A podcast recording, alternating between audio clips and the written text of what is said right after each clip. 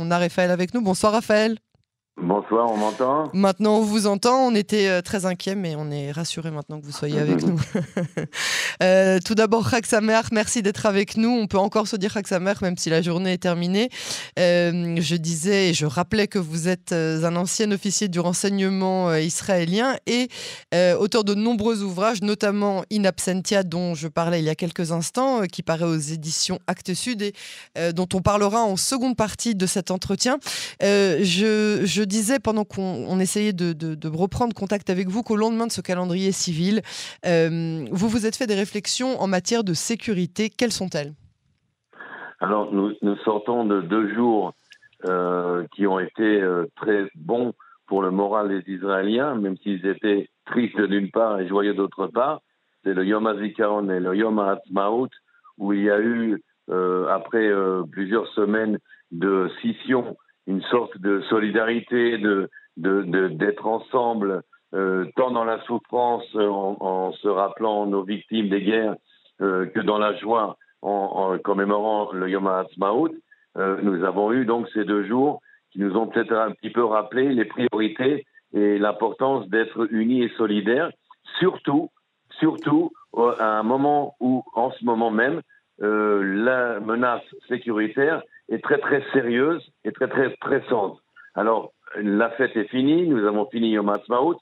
Demain, 8 heures du matin, jeudi, euh, les affaires reprennent. Ah, oui. Et les affaires reprennent malheureusement euh, avec euh, des choses politiques dont je ne veux pas parler, car elles ne sont pas la priorité malheureusement. Euh, avec tout le respect pour les débats euh, politiques internes en Israël, la réforme judiciaire par la réforme judiciaire, euh, il y a aujourd'hui des affaires pressantes sur le plan sécuritaire. Et je pense qu'il est extrêmement important, justement parce que nous venons de sortir du Yom HaZikaron, en nous rappelant de euh, nos euh, soldats tombés au combat, des victimes des attentats et de l'importance d'avoir une armée forte et une police forte. Et puis le Yom HaAtzmaut qui est la raison de notre existence ici, eh bien, il est important donc de se rappeler les priorités. J'espère, j'ose espérer que le gouvernement, mais peut-être aussi l'opposition, en fin de compte, euh, vont réaliser qu'il y a euh, en ce moment même une priorité absolue qui est sur le plan sécuritaire. Euh, pourquoi? Parce que notre ennemi, d'abord juré existentiel, l'Iran, reprend du poil de la bête, passe des accords avec, par exemple, l'Arabie saoudite, euh, des accords qui lui permettent de qui nous nous éloignent de l'Arabie Saoudite justement. Voilà, qui en plus nous éloignent. Euh, il y a un problème avec les accords d'Abraham, c'est sûr. Euh, il faudrait essayer ici de récupérer un petit peu la balle car, car elle nous échappe.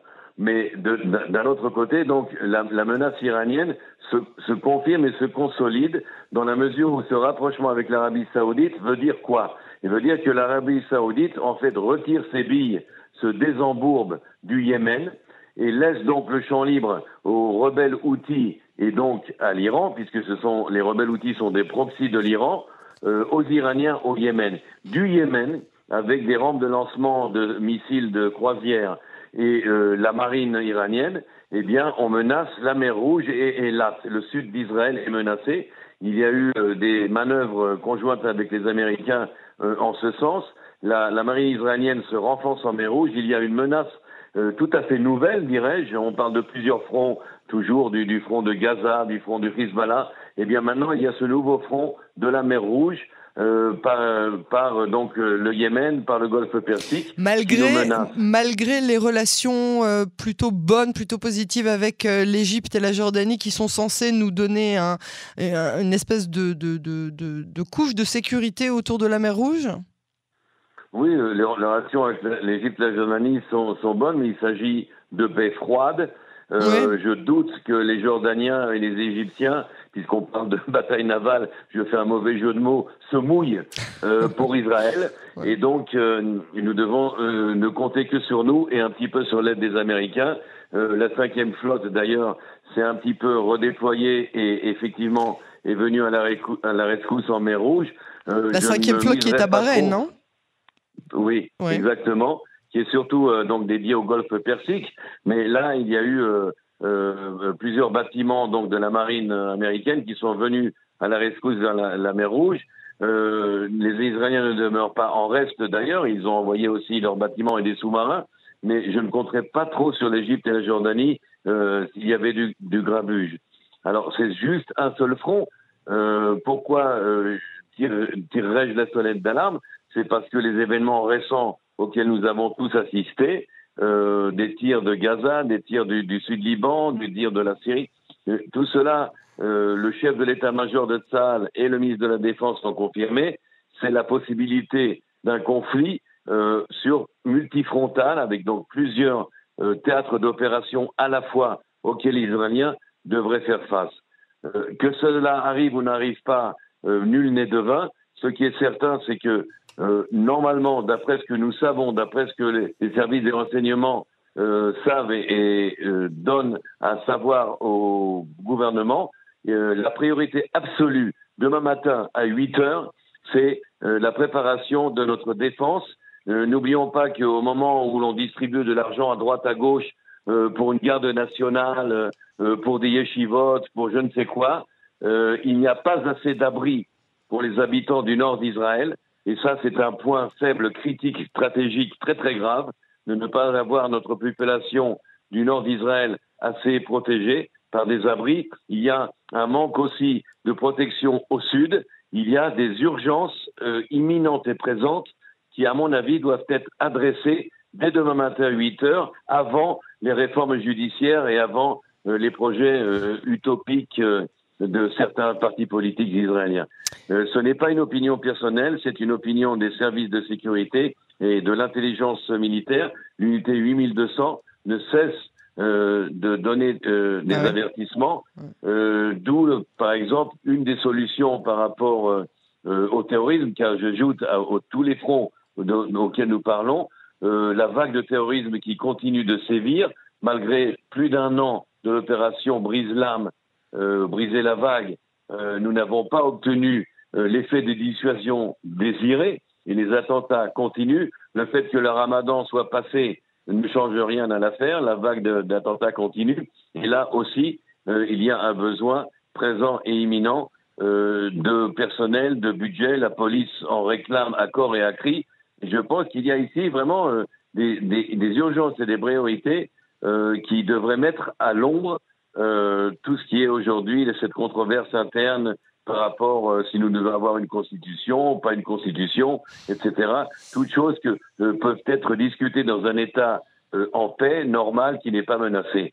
Or là, euh, il y a une sorte d'aberration sur le plan politique, avec en plus un danger, j'oserais ajouter, le danger inverse, c'est que peut-être justement pour sortir de ce marasme politique, Benjamin Netanyahou euh, et ses alliés décident effectivement euh, d'engager les Iraniens, par exemple, donc d'entrer en conflit eux-mêmes de par leur propre initiative pour détourner l'attention justement des décisions internes qui sévissent en ce moment dans la société israélienne.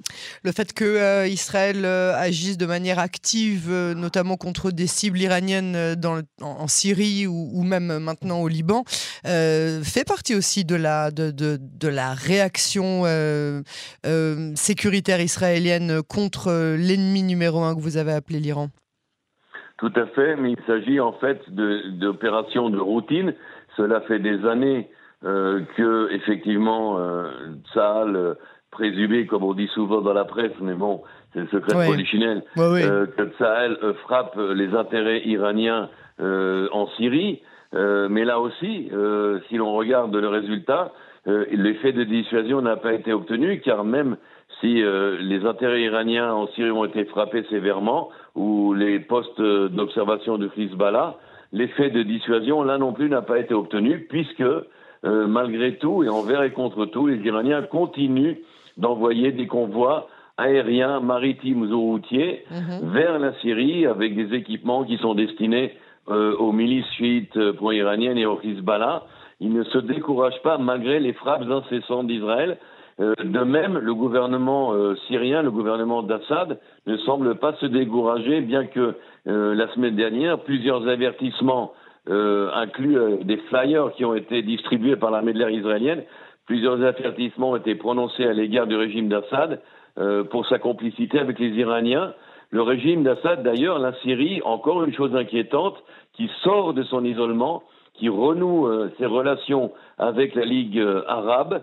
Euh, Assad, qui était au banc un petit peu donc des nations arabes, reprend lui aussi du poil de la bête, ce qui est évidemment aussi pour nous inquiéter.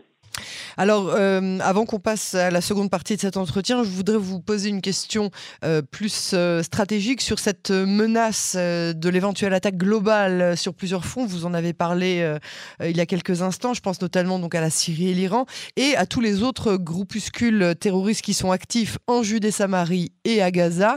Est-ce que on imagine un scénario prochain où tous ces acteurs se, se réunissent pour pouvoir attaquer Israël sur tous les fronts? Alors, malheureusement, oui.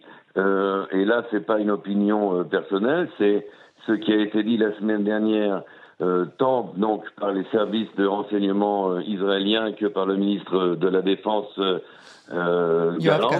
Yoav Galant, d'une façon claire et nette et sans ambiguïté. Cette menace d'une opération multifrontale contre Israël existe. elle serait menée évidemment principalement par l'Iran, euh, qui, en, dans un premier temps, activerait ses proxys, c'est-à-dire le Hezbollah, le Hamas, lequel Hamas d'ailleurs reçoit aujourd'hui de l'Iran beaucoup plus d'argent que par le passé, et le djihad islamique un peu moins. Les Iraniens ont, préféré donc donner plus d'argent au Hamas. Donc le Hezbollah, le Hamas, et comme je l'ai dit, euh, les outils euh, du Yémen, tous des proxys activés par l'Iran inclut les milices euh, en Syrie chiites pro-iraniennes, donc une opération qui se déroulerait sur plusieurs fronts. Euh, et Israël est prêt à ça? Tsahal est prêt à ça? Oui, et bien sûr, Tsahal est prêt à ça, mais c'est quand même, euh, ça serait quand même un moment très très très très difficile à passer. Et je pense que cette fois-ci, nous devrions avoir à faire face à des victimes malgré tout. On ne pourra pas, même le dôme de fer ne pourra pas arrêter euh, le dôme de fer, on parle de 95% d'efficacité. Eh bien, si vous parlez de 1000 missiles, c'est l'estimation journalière de missiles qui seraient tirés vers Israël dans ce cas, 95%. Euh, donc vous avez encore quand même une cinquantaine de missiles qui passeraient au travers. Et là, évidemment, la possibilité euh, de victimes israéliennes.